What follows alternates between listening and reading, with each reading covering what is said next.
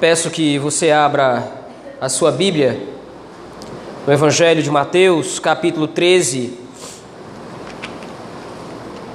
Estamos analisando as parábolas neste capítulo, dando continuidade às exposições em todo o Evangelho.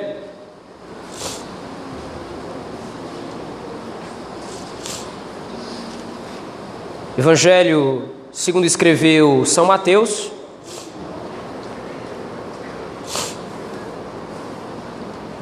capítulo de número 13, nós meditaremos nesta manhã do versículo 31 até o versículo 35.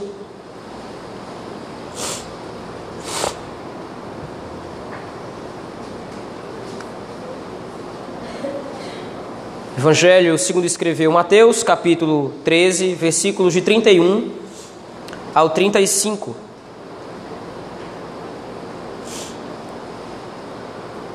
Assim nos diz o Evangelho de nosso Senhor Jesus Cristo. Outra parábola lhes propôs, dizendo: O reino dos céus é semelhante a um grão de mostarda que um homem tomou e plantou no seu campo, o qual é, na verdade, a menor de todas as sementes, e crescida é maior do que as hortaliças, e se faz árvore, de modo que as aves dos céus vêm aninhar-se nos seus ramos. Disse-lhes outra parábola o reino dos céus é semelhante ao fermento que uma mulher tomou e escondeu em três medidas de farinha, até ficar tudo levedado.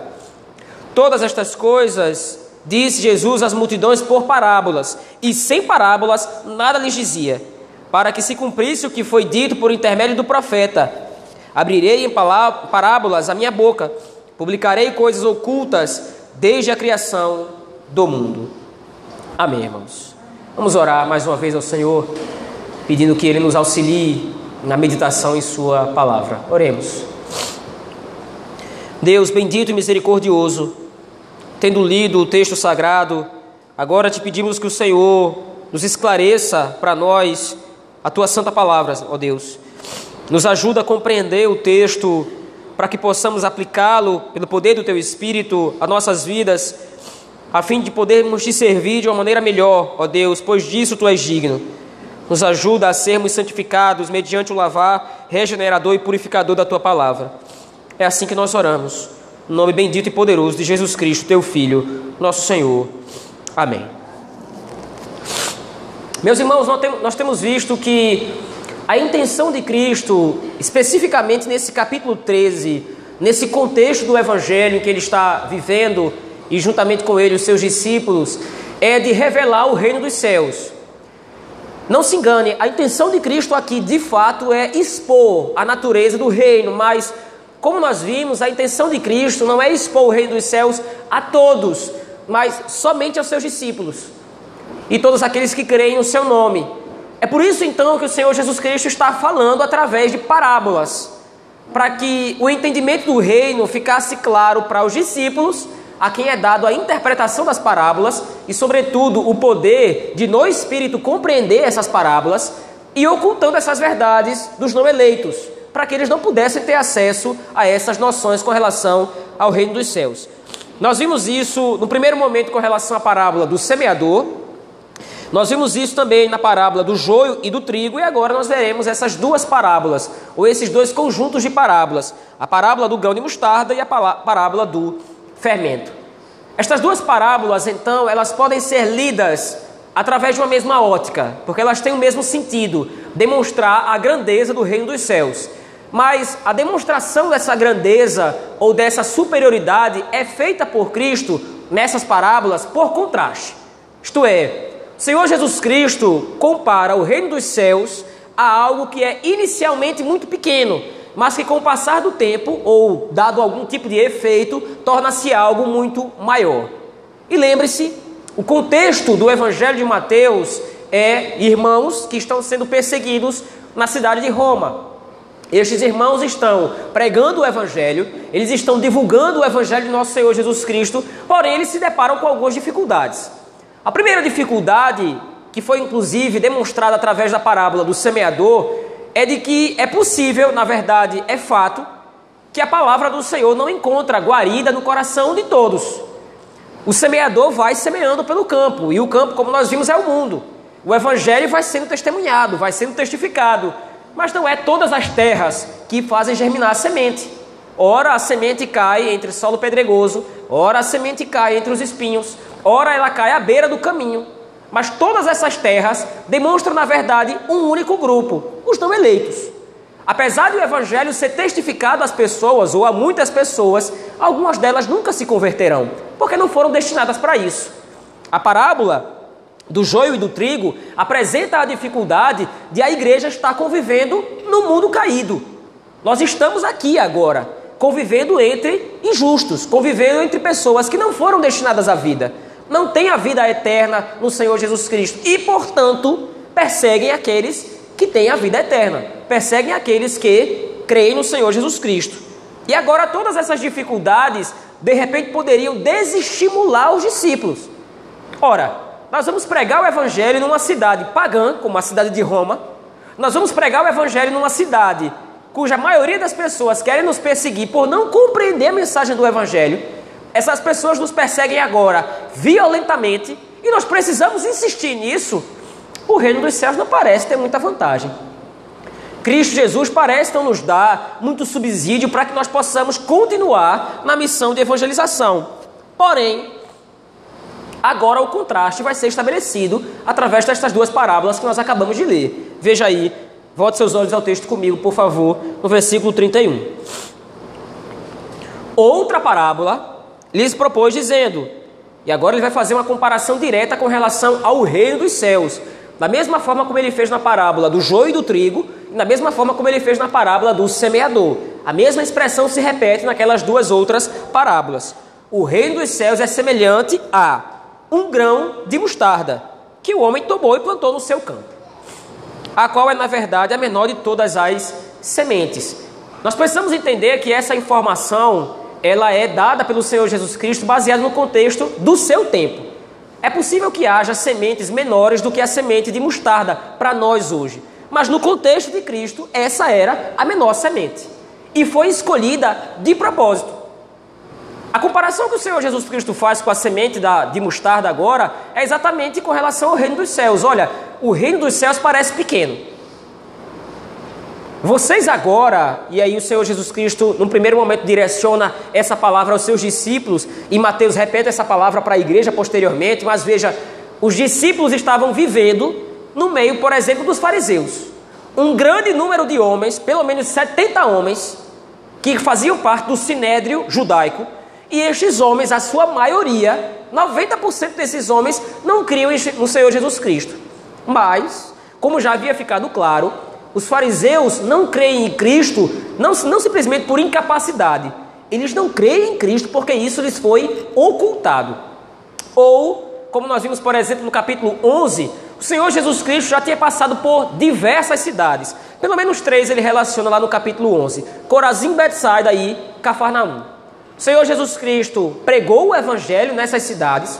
O Senhor Jesus Cristo realizou milagres e prodígios, mas pouquíssimas pessoas se converteram, ao ponto de o Senhor Jesus Cristo condenar aquelas cidades, dizendo que muito mais rigor haveria para aquelas cidades do que, por exemplo, para Sodoma e Gomorra. Qual é o ponto? O evangelho realmente parece pequeno. O reino dos céus parece pequeno. Num mundo onde a igreja convive com ímpios que desejam perseguir a igreja, no mundo onde o povo de Deus é perseguido, é maltratado, parece que de fato a igreja é um povo muito pequeno.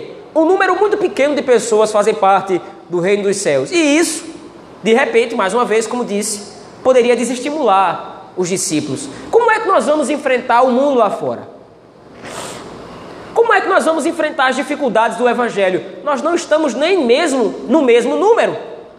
Nós não estamos nem mesmo em pé de igualdade com o mundo a corrupção dos ímpios parece ser muito mais forte do que a justiça dos eleitos. A rebeldia dos ímpios parece ser muito mais intensa do que a justiça dos eleitos.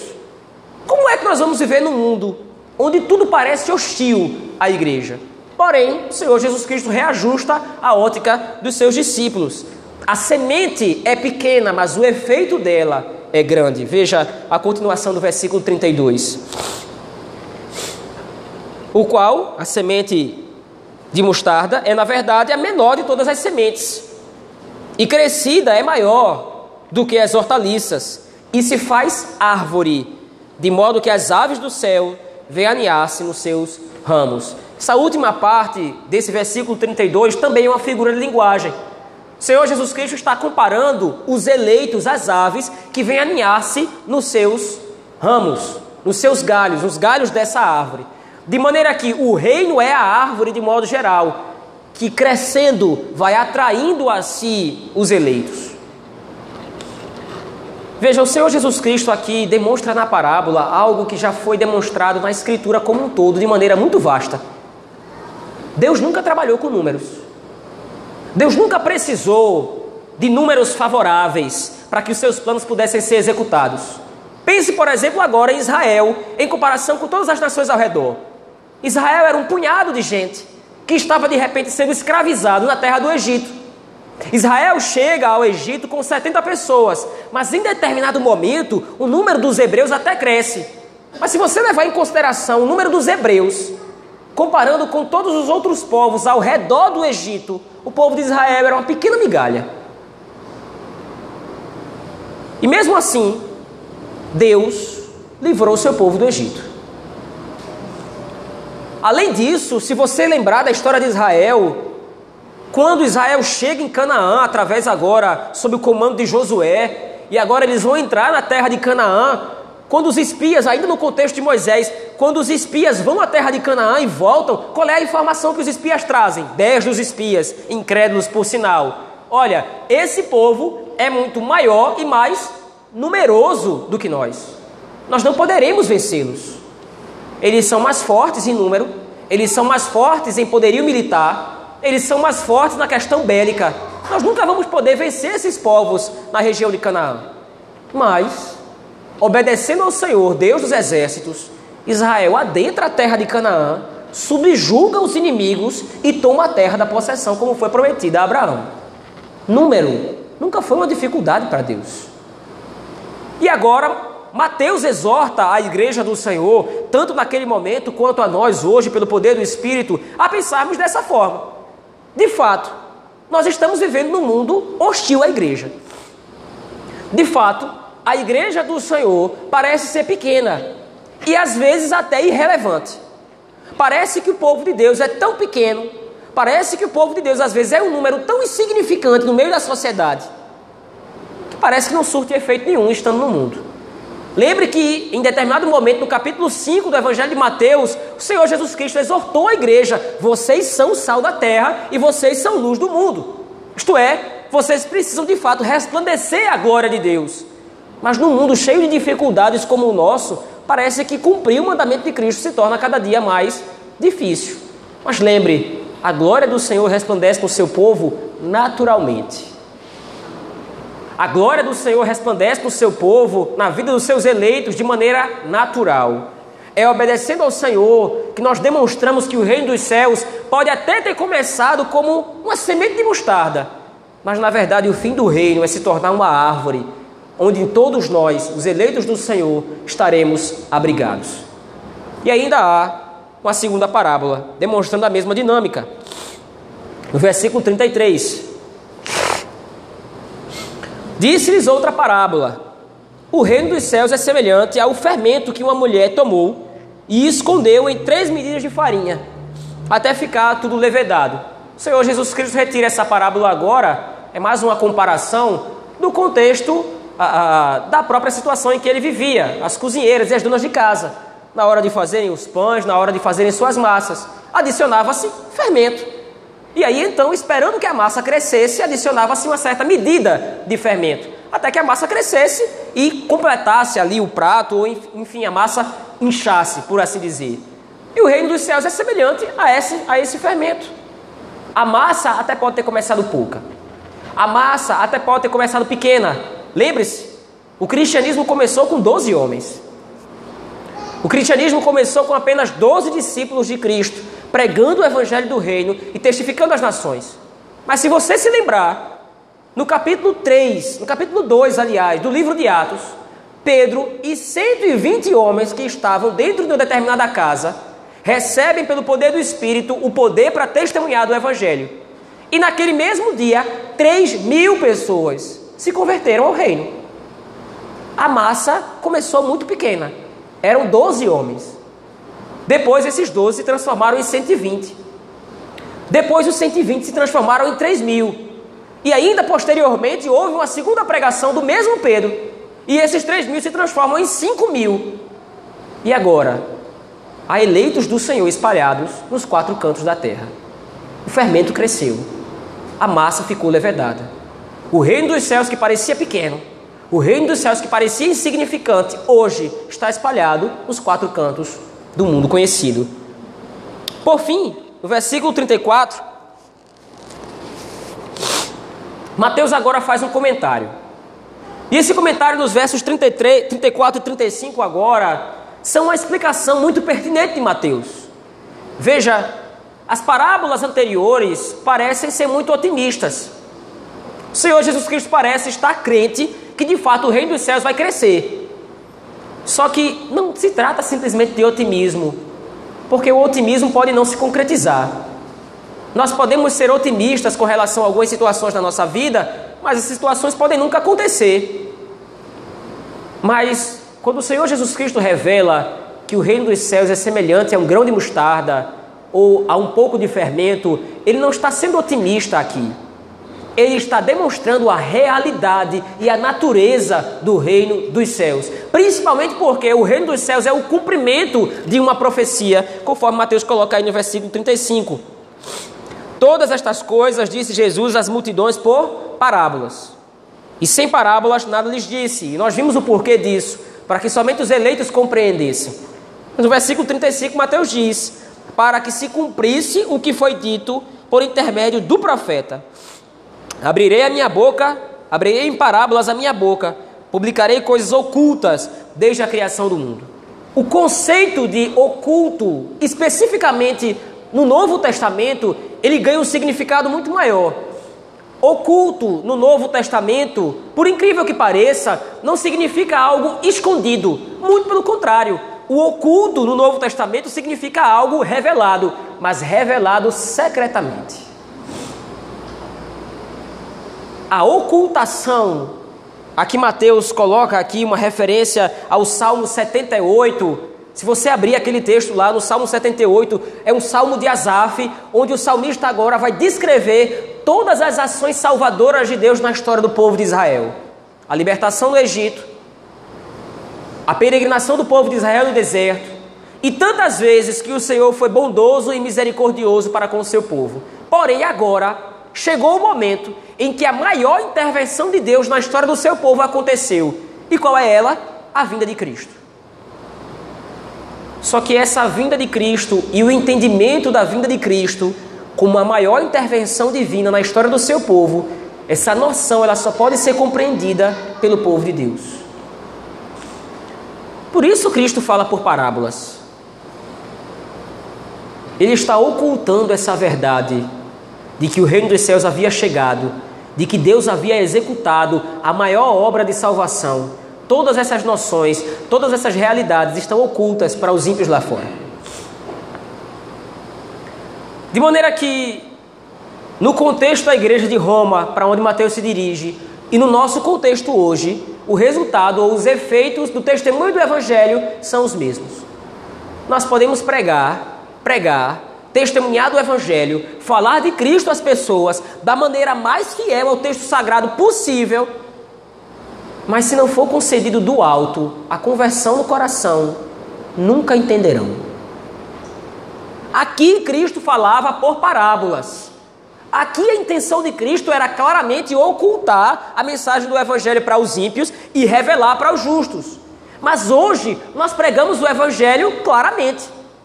Hoje nós não pregamos o Evangelho por parábolas. Nós dizemos clara e diretamente: só há salvação em Cristo Jesus. O homem é pecador, o homem é miserável, carente da glória de Deus, está no estado de corrupção e depravação tal que corre perigo de padecer a ira de Deus por toda a eternidade. Essa é a mensagem do Evangelho na sua forma mais simples e mais direta. Por que, que o ímpio não dá ouvido? Porque não lhe foi concedido. Por que, o ímpio não escuta a mensagem do Evangelho, já que a mensagem do Evangelho é algo tão evidente? Por que, que o ímpio não escuta, não compreende a mensagem do Evangelho? Porque o Evangelho para ele é como uma parábola, jamais vai entender. Na sua própria natureza, solto, deixado à sua própria vontade, aquele que está sem Cristo jamais vai compreender que o reino dos céus é maior do que todas as coisas. Essa noção foi dada aos eleitos do Senhor. Nós e todos aqueles que um dia abraçarão o Evangelho saberão que o reino dos céus é superior a qualquer tipo de império. E Mateus, mais uma vez, direciona essa mensagem ao povo de Deus em Roma. Vocês acham que o império romano é grande? Vocês acham que César é poderoso? O reino dos céus é muito maior. Cristo é muito mais poderoso. Ele salvou vocês. Cristo é a árvore em quem vocês estão abrigados. Cristo, pelo poder do Espírito, é o fermento que cresceu e incluiu vocês em seu reino. Da mesma forma, a mensagem do texto de Mateus é direcionada para nós hoje. De maneira que a aplicação desse texto é uma só e muito simples. Embora muitas vezes, aparentemente, a igreja de Cristo pareça pequena, embora muitas vezes a igreja de Cristo pareça irrelevante, embora o povo de Deus pareça minúsculo comparado ao mundo, a rebeldia dos mundanos, a rebeldia dos ímpios lá fora, lembre-se, o reino de Deus é maior do que qualquer coisa nesse mundo. Muitas vezes nós nos deparamos com situações em que nós ficamos impotentes. O pecado dos homens é tão violento, a natureza corrupta do coração dos ímpios é tão profunda, e muitas vezes nós sofremos com isso e parece que não há nada que nós possamos fazer. Parece às vezes que o reino é, na verdade, muito pequeno. Parece que os reinos desse mundo, os seus governantes ímpios, homens que não temem ao Senhor, homens impiedosos, parecem que eles são mais poderosos. Mas lembre-se, a grandeza do reino dos céus vai ser exibida com o tempo. Enquanto o mundo parece triunfar na sua rebeldia contra o Criador, enquanto o mundo parece triunfar na sua rebeldia contra Cristo, Enquanto o mundo parece acumular rebeldia contra Deus ou desobediência contra Deus, a igreja do Senhor paulatinamente está crescendo. O evangelho está sendo testemunhado. O pastor, o supremo pastor, está fazendo com que a sua voz seja ouvida pelas suas ovelhas espalhadas no mundo inteiro. Dia após dia, as aves dos céus, os eleitos do Senhor, estão vindo se alinhar na árvore que é Cristo, na árvore que é o reino dos céus. E um dia, esse reino vai ser publicado. O que hoje é espiritualmente oculto, um dia vai ser clarificado. Lembre-se, um dia todos os reis da terra vão se dobrar diante do único e verdadeiro Rei todos os imperadores de outrora, todos os homens grandes do passado, todos aqueles que um dia acharam que eram grandes, vão reconhecer a grandeza do único Senhor sobre tudo e sobre todos. E onde estará a igreja? Onde estará o povo de Deus, que faz parte do reino dos céus? Onde estará o grão de mostarda? Onde estará as três medidas de fermento? Ao lado do Criador julgando as nações, dando glória a Deus e vivendo por toda a eternidade no reino dos céus. Eu quero concluir aqui, meus irmãos, dizendo que o olhar do verdadeiro discípulo de Cristo não está nesse mundo. Aquele que verdadeiramente serve ao Senhor Jesus Cristo não teme os reis desse mundo. Aquele que verdadeiramente serve a Cristo não teme a rebeldia dos homens, não teme o crescimento da iniquidade no coração dos ímpios lá fora, porque todo aquele que serve verdadeiramente a Cristo entende, pelo poder do Espírito, que o reino dos céus é muito superior e muito maior do que este mundo corrupto e caído. Um dia, a árvore vai alcançar a sua maturidade. Um dia, a massa vai ficar pronta. O número dos eleitos, como nós temos visto aqui, vai se completar.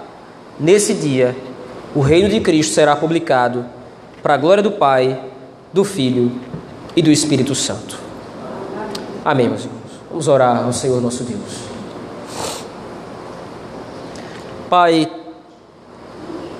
nós te damos graças, Senhor, porque na manhã deste dia nós somos lembrados que muitas vezes o teu povo foi pequeno em número. Muitas vezes o teu povo se viu em menor condição.